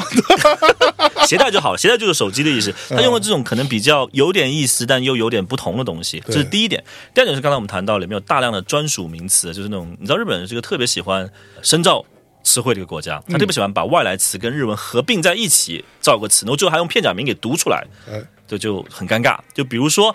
什么是时代战士，什么是霞光号，什么是闪电号，其实都不是它本来的日文中的意思。霞光号它的原文叫战士号 （fighters），fighters。什么 Fighters fighters？但是它里面的又用日文，它不是用那个英文在里面标注。哎还有闪电号，它其实是 Hakuas。Hakuas Hakuas 就是白垩纪的日文发音，哦，所以变成闪电号这种东西，你说怎么翻译吧，对吧？你跟小朋友说其实也不好记，所以他就换成了朗朗上口的霞光号，包括闪电号，这个登场又酷炫又容易记，不香嘛？对这个换的好哎，我觉得他们真的蛮蛮用是心的。信你觉得信达雅吗？因为你是当时第一现场看的对，观就是众，我觉得，其实你要说非跟我说什么白垩纪号，对我来说不重要，因为我也不懂。嗯。我但你知道小什么是霞光，对对不对？霞光，你觉得好像很酷，闪电更快，闪更电就很帅，对吧？，而且这两种感觉隐隐之间又和时间悖论、穿越时空啊对有那么有丢点丢关系。有某一种浪漫感，其实、哦，很简单的浪漫感，童年的浪漫感，嗯，厉不厉害？厉害。你我跟你讲，你小时候但凡看过这个，你早生几年看过这个，你就不是现在这个逼样了。跟你说，但我看《生生世新史》啊，鬼一样的，你不喜欢《圣斗士》吗？我我喜欢的是我不喜欢的是新史的动画，哦，你喜欢漫画啊？我有看啊，《女神的圣斗士》啊。怎么了？ 下期节目，下期节好目。好好，好来来来，还有一个就是大家最熟悉，也是可能是八十年代看过这部剧的一个梗，它的那个中文台词“人间大爆”一级准备一级准、备二级准备和放对，它的原文完全不知道。那原文是什么吗？是三个英文，但它用日文来读。第一个叫 hop，第二个 step，第三个是 jump。啊，这是完全是把体操、体育中的三级跳的用语用了过来。哦，是吗？是的，它是叫 fighters hop stop jump，就对应的我们的一级准备、二级准备跟放。 人人间大炮这件事情对我来说有多重要？我给大家讲一个故事。来，我小时候迷恋人间大炮，迷恋到什么程度？我小时候因为买不到恐龙特级可赛号的，像今天我们手里面把玩的这个可动公仔，对 Joy Toy 按源的三点七五寸公仔对，没有嘛。没有啊，然后我就买了一个不知道是什么的玩意儿，盗版喽那也不，它都不是恐龙特级可赛号，我只是买了一个小塑料人， ，P 人。然后我用想办法用油漆把哎呀，把把它涂红，因为我没有别的办法，我只能全部涂红。哇，全部啊战涂锤红玩家你是哎啊，？涂红之后，我用当时因为我我们家不知道为什么的时候，因为我我们家就没有人干这个东西啊，就是我爸妈其实也都不会，但是我们家有呃剩了一点乳胶，就是用来粘木头的那个有毒的哦，啊，我就拿乳胶用自己的我们鲜家血将它染红。自己的锯去啥？就是那种小钢锯嘛，小锯子我知道，啊，用那个锯子去在我们家阳台上找那种薄木板，算是边角料吧。 OK，我用那个薄木板做一个一个的小长条，把它拼接在一起，用白乳胶把它粘在一起，自己试图在上面用水彩笔画了一个人间大炮。这载具，霞光号，呃，嗯小钢号我做不出来，我只做那个炮筒，因为炮筒它不是会啊简单一伸，点 它会伸缩嘛？哦，哎呀，对，它是会伸 缩嘛？哦，所以你，哦，好的，好的。 你想那么脏，你这个脸没有啊，哎你我只是开车那你开你 始为什么要讲关放在这儿？好奇怪啊！伸缩， 人间大炮是不是有伸你缩的嘛？童年怎么是这样子的？然后我就在那个里面用一个弹簧，我还做个小小的机关，哦，用弹簧，然后用橡皮筋把弹簧固定住，然后把那个小人放进去，然后去抠那个橡皮筋，它啪就会弹射出来，所以你还是自制了一个木质材料的人人家间大大炮。炮。然后我自己每天最开心的时候就是中午吃完饭，父母在睡午觉，我就在阳台上人间大炮一起准备， 对着下面射，然后就射，对，那就里面填充是什么？就是那个红色小人，啊我刚用油漆涂的那不个是红你色小你人，往下面射啊，没有，就在阳往台下上面，射，你怕掉下去吗？肯定怕，那对我那是我的宝贝、哦 m y precious，、哦， 那这段童年看来你记得这么清楚，肯定是不可替代了吧？真的超爱人间大炮，人间大炮太酷了，以至于后来到什么程度？我后来第一次看到“人间失格”这个字的时候，我都有一种天然的亲切感，因为就直接关联到人间大炮了就。过来人间大炮。你知道人间什么意思吗？人间其实就是人嘛，人类的意思就，人类嘛，对啊。其实“人间失格”它并不是这个在人，间失格它就是一个失去了做人的资格的意思，一个非常简单的意思啊。啊。你非要翻译成“生而为人”，我很抱歉，就有点文绉绉了吧？嗯，对，但也没错，啊我没有说他错，各位同学啊。嗯人间大炮对于我来说，是我第一次接触到“人间”这两个字很酷。嗯，那个时候在中文里有“人间”这个说法嘛，但是大家平完全不一样的平意思时不太用，嗯对吧？你平时日常场合是不太出现“人间”这两个字，嗯，但是“人间大炮”很酷，嗯，尤其是它会变形，它的变形其实也很简单，只不过是一个伸缩的方的炮筒，嗯，把它放长一点，对。对，这个过程，但很有趣，它里面竟然把战斗员男主角当成一个弹药在使用，对，把它而它发射能出去射到，它是能射到穿越时空是吗？呃，好像是，加分。我已经忘记了。其实说实话，我是有很认真的，我小时候有非常认真的去看那个科赛的变身的过程，是吗？就那种盯在电视机上面看就是细节哦看细节一。帧一帧看其，实他是这样子的，他最开始他不是个驾驶员吗？对，他就坐在那个战车里面，对吗？他在要发射的时候，他那个他的座椅就会往后靠，嗯然后他整个人就躺下来，嗯， 其实一个现在看起来有点傻，对。 但他躺下来之后，整个那个座椅就会像一个担架一样向后移动嘛，向后移动，嘎过去。这时候就开始说“人间大炮一级准备”，对吧？同时，然后这时候他就一边往后走，经过一个幽暗的隧道，还闪着光的过程，对吧？他其实走的时候就已经变成了科赛了。对，最开始我一直觉得他是在射的过程当中，他变成了科赛，或者他落地的时候变成科赛。后来我认真看，发现他在移动的过程当中就已经变成科赛了。那是个变身的过程，对，那个过程已经他已经变完了，他的头盔已经戴上了，嗯，他之前是没有的，是他就身上的服装也换掉了，然后人家那会二级准备，然后他就被竖起来，对准然角后度了，对嗯吧？他整个人就竖起来了。人家到三级准备的时候，那个炮筒出来之后发射出去，这样子。发色还圈了好多一个那种圈圈对圈对圈对圈圈，对对还对挺对酷对的啊对，对，身边会带着一圈光环光环，像弹簧一样的光环了， 类似那种，对，百万特效，啊是不是？ 当年的百万特效， 妈呀，唉，所以这个配音工作呢，他们在一九八七年年底其实接到了，嗯，因为就无缝衔接嘛，拉着团队赶紧配起来。但是因为过年可能这个录音棚不太好做啊，它基本上像我们现在在播客的这个环境里面哎来制作的，并不是说有个很大的一个录音棚，大家对着是屏幕去录制的。对但也很快了，大概四五个月就把这个作品给翻译完了。嗯但是审核时间很久。当时的那个电视台很少介绍这种类型的作品，所以看剧情啊，包括约档期啊，直到一九八九年的二月二号春节档，才真正开始了一段传奇。在山西电视台开始首播，开始热播，哦然后这是个起点，后面在各个电视台都在疯狂在播这个剧啊。哎，那到现在为止，就是整个他从一九七八年的作品的诞生，在日本的默默无闻，以及在中国开始译制、开始完成的一个起点吧。那个时候也刚好碰巧是，就是大家经济好了，生活好了，每家每户都有电视，然后年轻的小伙伴们也能看这种作品的一个时代。是吧？是我觉得应该我能想，虽然我不是那代人的受众，但我大概能想象，大概就是《圣斗士星矢》那个时代的一个万人空巷的状态。每天大家看完会来讨论剧情，会来去聊里面的一些设定，包括里面的载具，对是吧？对，非常离谱。就大家小朋友们，虽然那时候像我那个年代，就是因为过于小了嘛，你可能是实在太不懂事儿，但是所有的男孩子都幻想自己是可赛，嗯，然后小朋友们互相在底下追跑打闹的时候，最常说的那句话叫“可赛前来拜访嗯”，然后摆出那个手势，嗯然后所有的女孩子都认为自己是阿尔塔莎公主，啊，女生看的也多吗？女生所有人都看，因为是真人剧，所以更对，有代这入种大感。家都看，所有女生都认为自己是阿尔塔莎公主。嗯然后甚至我记得当时我们小学还有一个女生，因为她可能过于喜欢阿尔塔莎公主吧，她有一天编了一个类似的那个满头小辫子到学校来没，染发吗？没染， 我太夸张了，还染发，编了一个小辫子，然后结果遭到了所有人的嘲笑，为什么？因为我觉得小朋友就很命啊，小朋友都很刻薄，你知道为什么小朋友比较命啊？就小朋友因为他不懂事儿嘛，因为没有同理心。对，没有同理心，我就就觉得大家笑笑你也配，就是这种。哦说那个小姑娘，现在想想啊，我向那个小姑娘道歉，我也 说过，还记得我什么错了，你应该公开道对，歉。公开道歉，公开道歉，I'm I'm sorry 。 对，当时所有的男生都认为你玷污了哎，他啥公他主，长得不好看吗？其实也不难看。我现在想想，但是如果他长得好看呢？那可能所有的男生都会到他面前说：“可赛前来拜访，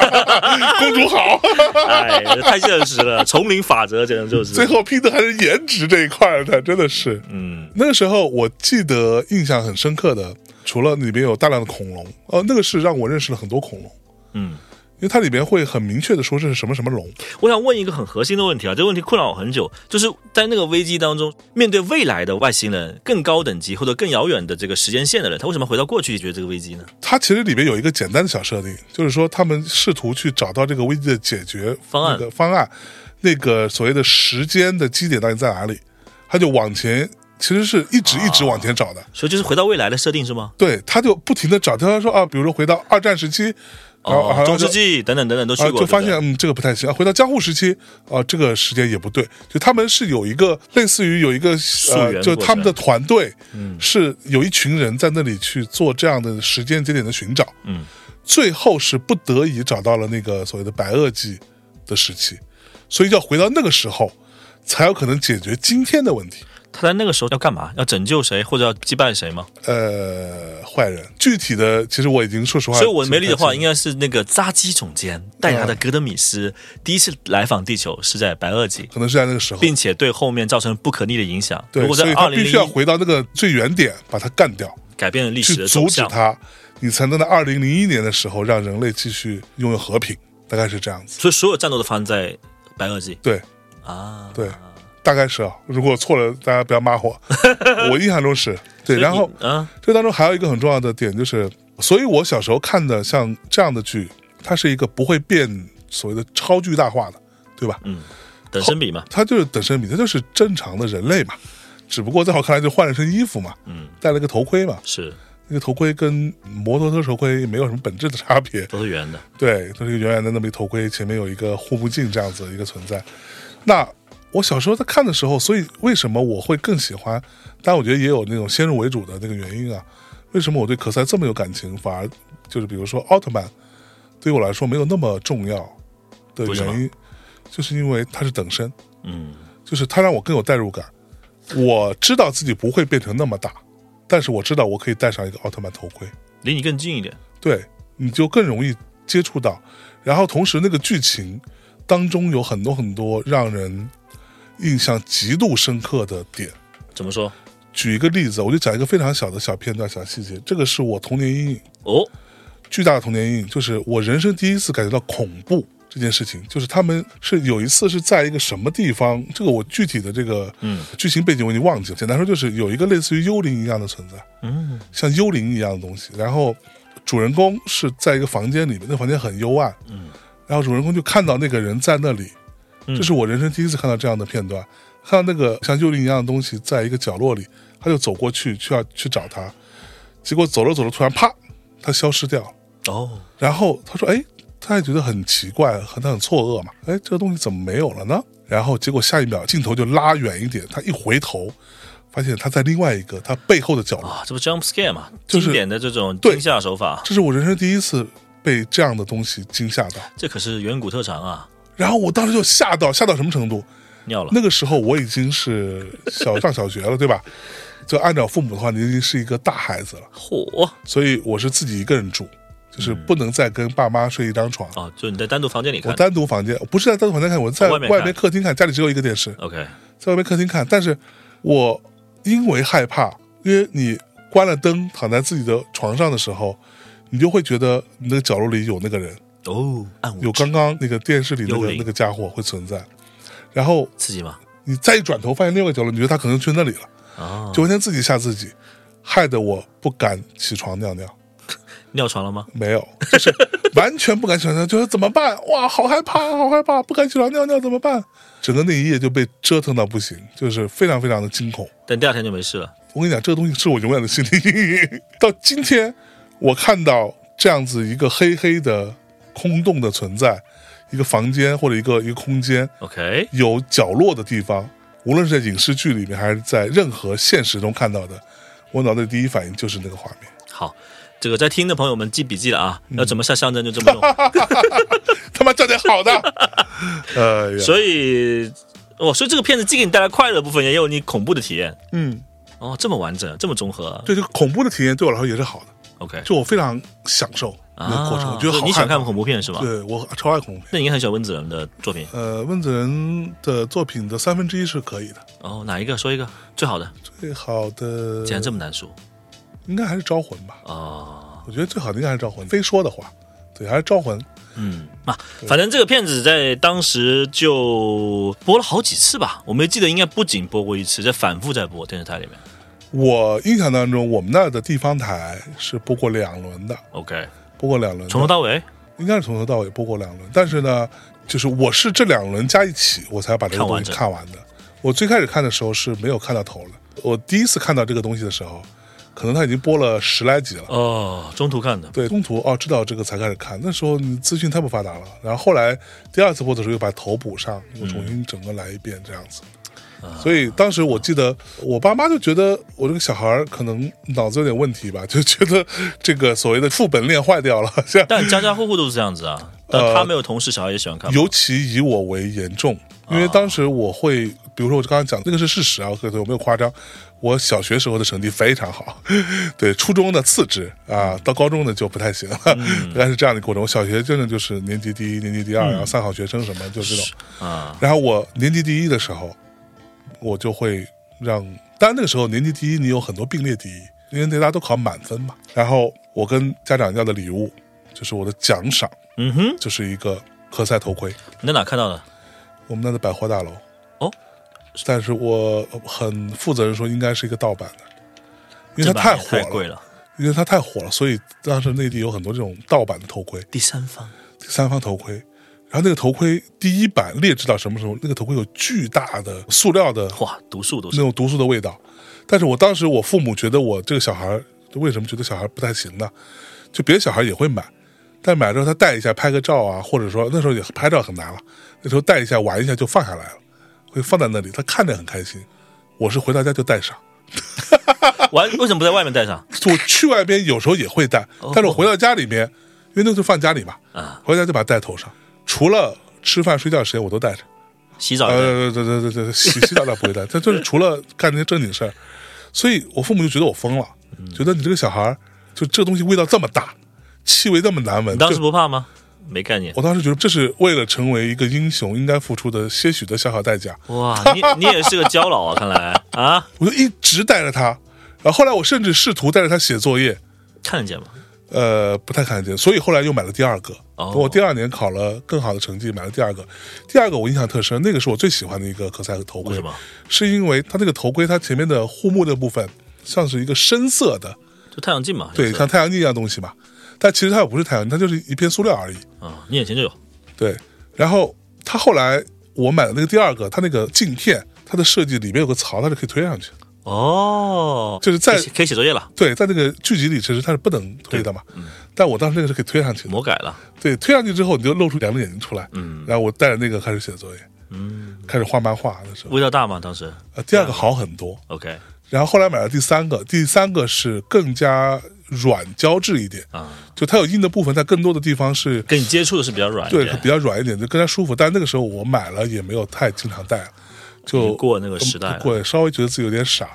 对，或者说我已经终于意识到了，我其实不是那个天选之子，我不是可赛，你不是吗？我不是，我是阿勒图勒 曼。我还有人家说你是阿尔塔夏公主，呃，我 哦，尔塔莎公主真的是我第一个女神，真的吗？人生第一个女喜神。欢那股范儿我真的不、啊不重要、啊那时候你就觉得异域风情，然后说话细声细气，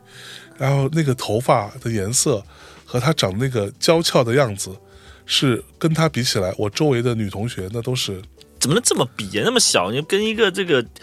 美少女比，你这不太不公平啊，了。是不是啊？还有他那个年代的那个选角，其实是经典的昭和时代的中学生的这个选角，因为好像那演员演的时候才十七岁，我还十七岁啊！对，未未成年，哦他，把那种少女感带过来了。是。嗯，那这个公主后来干嘛去了？他其实就演这两个剧就隐退了，好像说他发生了交通事故，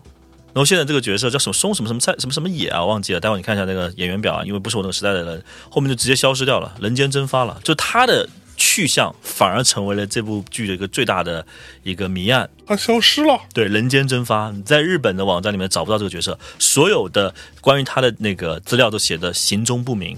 真假的？你不知道吗？你的女神消失了，回去喽。我操！我的女神她本来就是外星人吧？村野奈奈美对，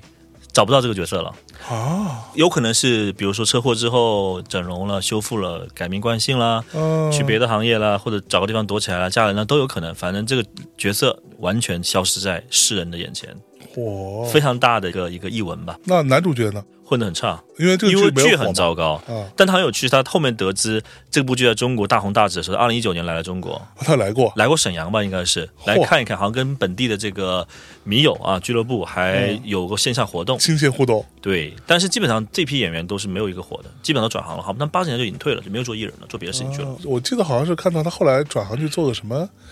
高尔夫球教练什么之类的，就常不人能做的事情了嘛。呃，其实挺唏嘘，就是这些演员远远没有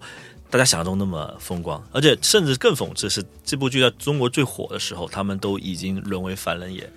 就其实挺唏嘘的吧，因为这个事情，当远古后面知道这个剧在中国这么大红大紫之后，是摸不着头脑的，他完全不知道为什么这个剧这么火，导致这部剧甚至没有 DVD 版，有蓝光版，好像是二零一三年才有蓝光版，哦是哈，对，就还出了一个正版，但是很敷衍，就简单出过，可能中国人买吧，可能量也生产量也不太大，就真的是个，如果按照战斗力来说是个战五渣，我记得我是看到过，好像远古婴儿自己是不太把这部剧放到自己的作品列表里不，认可，他觉得这个就还是不提了吧。就还是很失败吧，他觉得。啊，但其实用你那代人的眼光来看啊，那个时候其实就是把科幻、恐龙，还有一些、一些一些小朋友会喜闻乐见的一些东西，虽然看起来很不明觉厉，但是后面愿意去研究，那还有时间悖论这种东西进行一个大杂糅，什么火就放什么进去，缝合了顶端跟底 端，能不火吗？对啊，所非常好以。就而且坦白说，那个之后也隔了很长一段时间才有奥特曼的引入，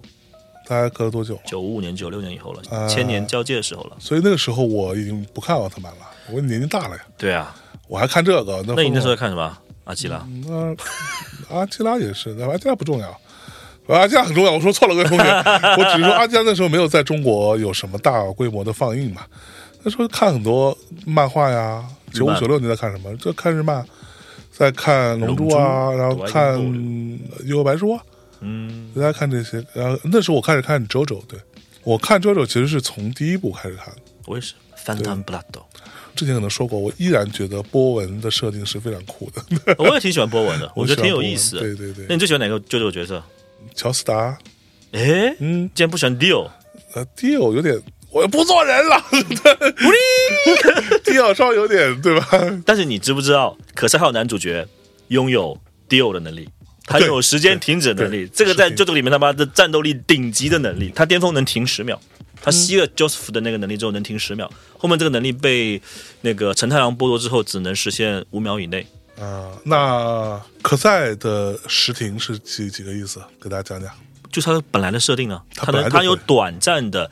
那个停止能力能力，他也就几秒钟，就是显得很酷。他能把他一把剑分成两把剑嘛，啊，对对对，还能把他哎的那个剑当那个奥特曼的这个激光在射嘛，就加了很多很酷炫的东西。但是因为随着他的这个故事和那个预算走向，就只是亮了一个相，就后面就很难复现这种招式。对我觉得就刚刚我就我印象当中好像他没用几次。对很短，而且对早期用的比较多。对，我觉得他的结束，其实在扎基总监结束的时候可能就结束了，因为后面几期不断的，应该从二十九到四十多期，五期其实他不断在搬一些重复的博士，这个博士那个博士，对吧？其实新意跟创意来说都没有特别像假面骑士那边或者奥特曼后面一些作品里面那么高。嗯，他怎么办呢？开始吓你。把一些惊悚片的东西，啊对对吧？thriller 的东西拿过来来搞你，其实他有努力有尽力，但是达到的效果还是很差，就过了。他完全不是那代年轻啊人，就是这七十年代末八十年代初日本小孩子喜欢的那种东西是啊。嗯然后我个人印象最深刻是最后一集，他最后一集其实非常特别，你还记得最后一集剧情吗？我不记得了，你跟我说说五十一集，啊一个外星来的陨石啊，要砸地球，哎，因为这个陨石是外星人制造的最终决战兵器。火它发到任何行星上面，它会消灭上面一切的东西。这个我不想往深里说，它跟核武器有什么关系哈？但是它就是能吸收任何行星或者有生命，他认为碳基也好、硅基也好、生命意识的能量为己用，然后继续去下个行星。火他来到地球之后，是想把地球的全部干掉。于是我们的可赛号把男主角当做这个救世主射了出去，射他这个陨石的内核，把它打爆。本来他想灭了地球之后去太阳，把太阳给吸掉。你觉得这个像什么？像什么？ 《三体》里面哦那个水滴也好，或者那阿尚博也好，道理是一模一样的。哦，对哦，so 的你，可能忘了，也没有看最后一集。我看了，我肯肯定看了，你忘了嘛？但比较遗憾的就是，因为当时预算还有它的这些实所现以角他度，成功了？嘛？成功了。他就等于说真的把但这是个打我我爆想说完这个故事，有趣点是这个故事分表现跟理线。表现里面想想看，整个可赛号的终极目的是什么？嗯回到基点，回到白垩纪去扭转外星人侵略地球。零一年地球打不过，或者可赛号打不过这个外星侵略的这个历史，我叫历史拐点嘛，对吧？但是因为这个最终兵器，甚至不是扎基总监那个团队发过来的最终兵器，被男主角给阻止了。但他同时在地球也引起了寻报。啊哈，在故事中，他把他这个钩子挂了回来，说这个寻报是恐龙消失的真相，哦，因为没人知道恐龙为什么消失。他用了一个 OK 类似于行星撞地球，但带了很多这种对吧高维度外星兵器的这种色彩的叙事手段嗯来解决这个问题。所以从结果来看，恐龙特辑可赛号是个悲剧，因为他们的使命没有完成，主线任务根本没有完成。而且历史走向也没有变化，只是说他带着扎基总监那个团队，或者是其他的高度文明一起消失了而已，哦，对哦，仅此而已。所以人类的历史进他程并并不没有是一发生的个，一个胜利的结局，不是，是一个双输的结局。嗯，外星人没有赢，人对。类也没有赢，只是说没有更大的一个灾害而已，那二零二一年的时候呢？就回去了呀，就回去了。他没有交代这个事情，他只是一句旁白说这件事情引起了恐龙的灭绝，但他小孩子也不会关注嘛。但你现在回头想想这件事嗯情，其实是个双输结局，哦，嗯是不是很符合这个硬科幻的调调啊？哦，我觉得只是可能编剧写到最后一步了放 弃了，实就这样吧，在写不毁动灭吧，毁灭吧， 对吧？他这个其实有点反向机械降神，对吧？就是两个方向嘛，就是遇到问题不行，嗯反向机械加神，对还 是一个一个文明来了，要么这救是了我，什要么么样灭的了巨我魔。言论？真的 是然后我觉得很有趣的，我觉得这个很有趣，就是我觉得这是可能远古婴儿不太喜欢它的原因，因为它没有解决核心的问题，也没有个特别特别好的利益，而且又可能很多人会说它抄袭，会说它这种东拼西凑，塑料感太强。啊哈，但不影响了。但是我觉得很遗憾的是，大部分身边的朋友，无论是跟我一个年纪看过，还是比我大几岁的哥哥看过，他没有看完整。就跟你大部分人跟你一样，哦，小时候我可能看过几集，可嗯对能大部分止步于二十集或者三十集之前，就是对对跟扎基董监打完那部分就没了，后面他没办法去接着去看。对，尤其最后一集其实是非常非常点题的一集，所以嗯我建议有机会的朋友还是能去看看。就重新刷一遍。是吧对，那好消息是从今年开始，我没记错，应该腾讯视频会有它的代理，会有它高清版的重播，啊，所以回头等它上架了，可以朋友们去看一下。可以看一看。对，不过啊，这个啊甭管怎么着，我觉得我今天依然是对于童年的一些作品，尤其嗯这算是我比较印象深刻的第一次看到一个国外的日本的影引进作品，一个影视作品，又有科幻色彩的，又有冒险的，又有史前的，嗯你可以说适当的一丢丢的变形的元素嗯，存在的这样的一部作品，是在我那么小的时候看到过的，它对我产生了巨大的影响。嗯，我今天依然是非常非常感谢我小时候有幸看过《恐龙特技可赛号》的。是吧？对，对我来说很重要。你要说我今天变成一个这样的自己，一个这么样的家伙，当中它必然有一块拼图是属于那个红色的，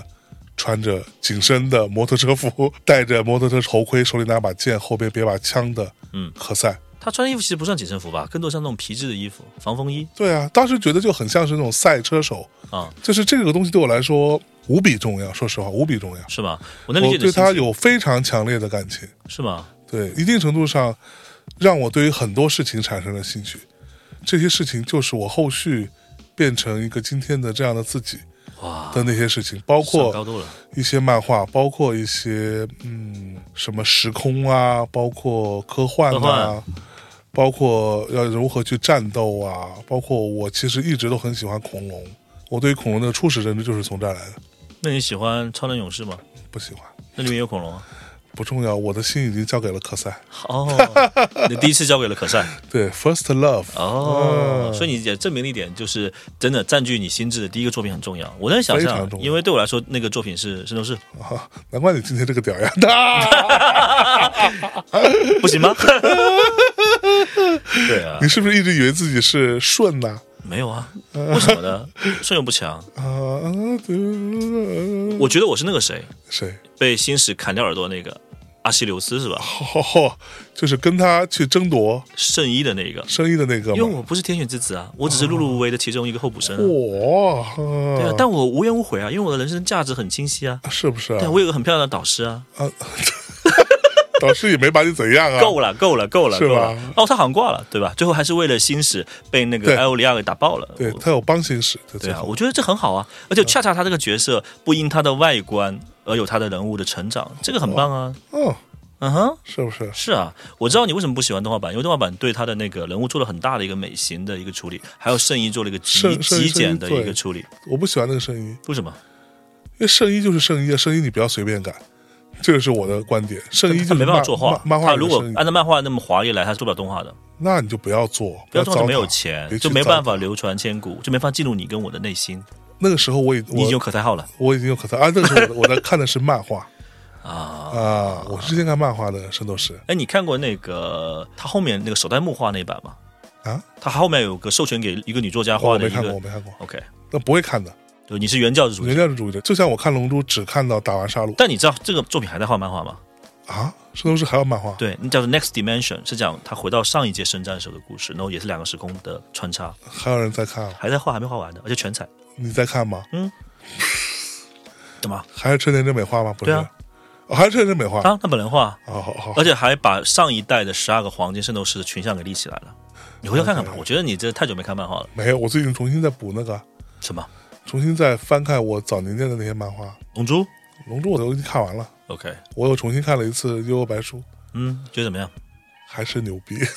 好好呀！哪怕是他刚开篇的那几个温馨小小故事，故事，都很好，一年半前推荐你看《电锯人》，看了吗？早看完了。觉得怎么样？就不对你口味？呃，我觉得很好，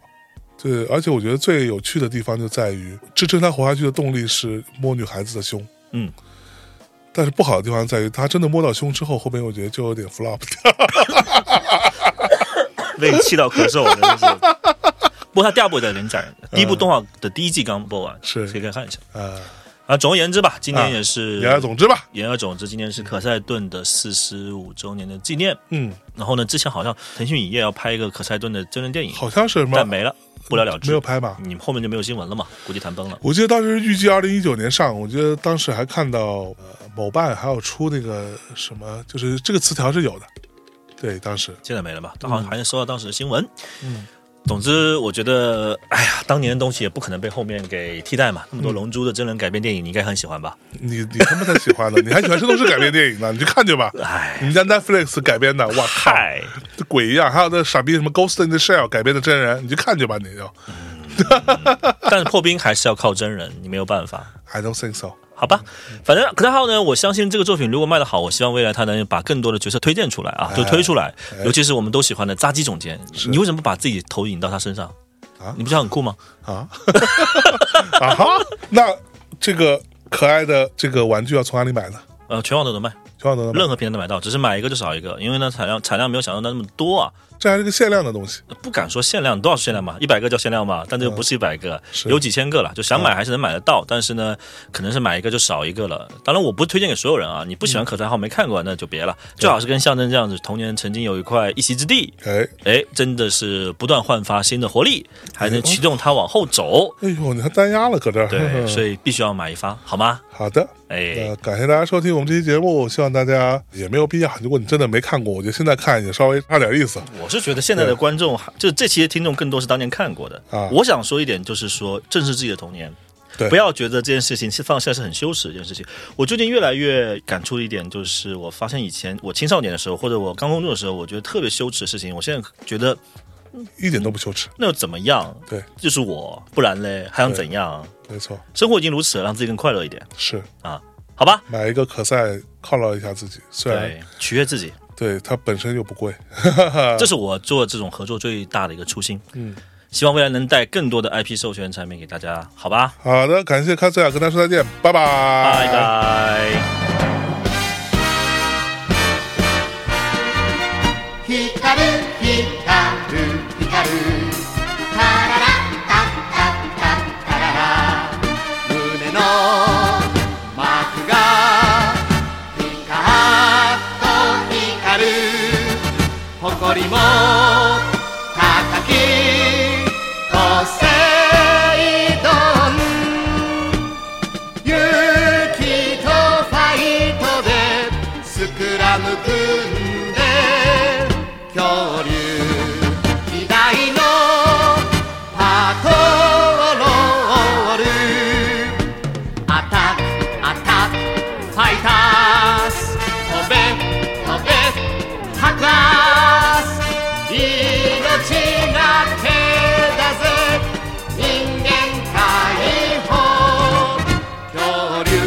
戦隊ポセイドン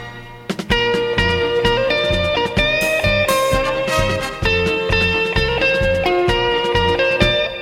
光る光る光るタララッタッタッタララ